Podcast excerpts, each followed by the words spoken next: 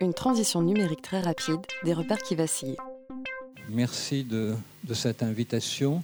Alors, euh, j'ai profité du fait de monter et descendre des escaliers tout à l'heure pour compter les ordinateurs qu'il y avait parmi vous. Et en fait, vous êtes très peu nombreux, nombreuses à utiliser l'ordinateur pour prendre des notes. Vous êtes encore pour la plupart euh, dans le papier crayon. Bien, alors euh, ça en guise d'introduction, mais pour vous dire que si vous êtes dans la culture du livre, euh, vous allez être sans doute dérouté par ce que je vais dire, mais si vous êtes dans la culture des écrans, vous allez être tout autant dérouté, parce que vous allez voir qu'en fait, euh, je vais essayer de vous montrer que ces deux cultures ont leurs dangers et aussi leurs avantages, et que à vouloir les prôner à tout craint, on risque le pire, et à vouloir les ignorer, on risque le pire tout autant. Voilà, ce que je vais vous dire se place dans la ligne de l'avis de l'Académie des sciences, hein, qui a été publié en janvier 2013, qui s'appelle L'enfant et les écrans, que je vous conseille vivement de lire. C'est un avis très mesuré qui euh, cherche à voir euh, en toutes circonstances comment on peut utiliser les écrans dans une perspective d'éducation et comment on peut faire aussi en sorte que cette éducation évite ces pièges.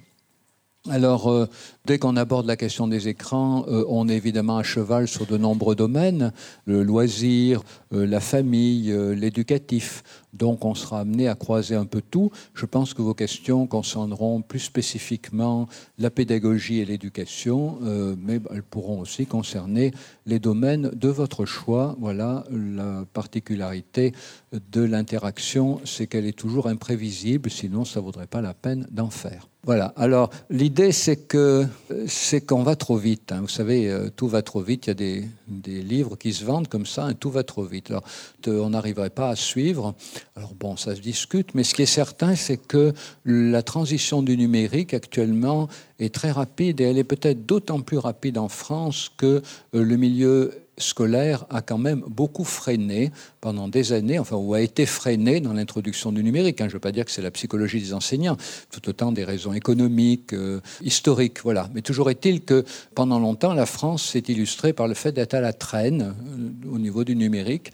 Et donc, euh, tout d'un coup, on essaye de rattraper le retard. Et comme toujours, quand on essaye de rattraper du retard, eh bien, il faut courir un peu plus vite hein, que ceux qui sont partis avant. Et donc, du coup, des gens ont l'impression qu'on va trop vite.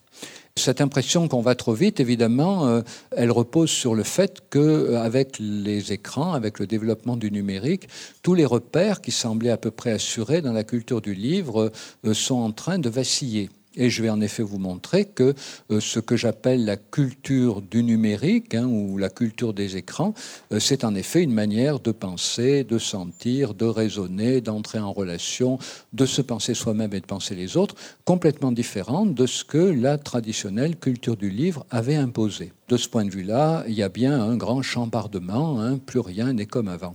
Mais je vais essayer de vous montrer aussi que si euh, l'être humain a inventé le numérique, c'est parce que la traditionnelle culture du livre ne lui apportait pas tout ce qu'il attendait. Hein.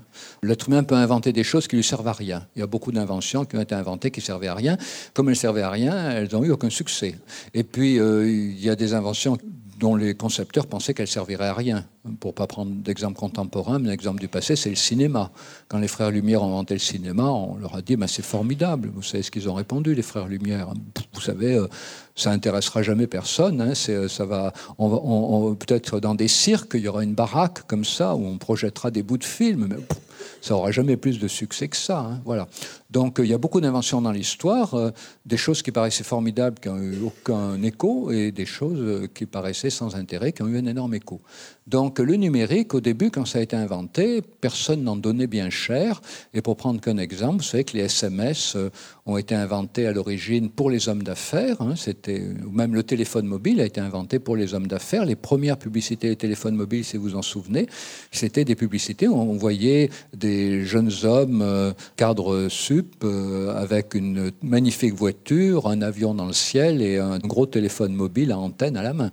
Donc au début, le téléphone mobile, c'était un truc de jeune cadre. Et puis, et puis des gens se sont mis à en acheter pour téléphoner à leur vieille maman ou à leur vieux papa. Et puis les constructeurs ont changé leur publicité. Le SMS, c'est la même chose. Ça a été inventé pour que les hommes d'affaires, quand ils sont à la table de négociation, puissent communiquer avec leur patron sans parler dans un téléphone, ce qui risquerait toujours d'être écouté. Voilà, avec le SMS sous la table, on ne quitte pas la table des négociations, mais on échange avec le patron qui est à 1000 km, et comme ça, on peut ajuster son attitude aux attentes du patron euh, en temps réel sans que les autres personnes autour de la table ne s'en rendent compte.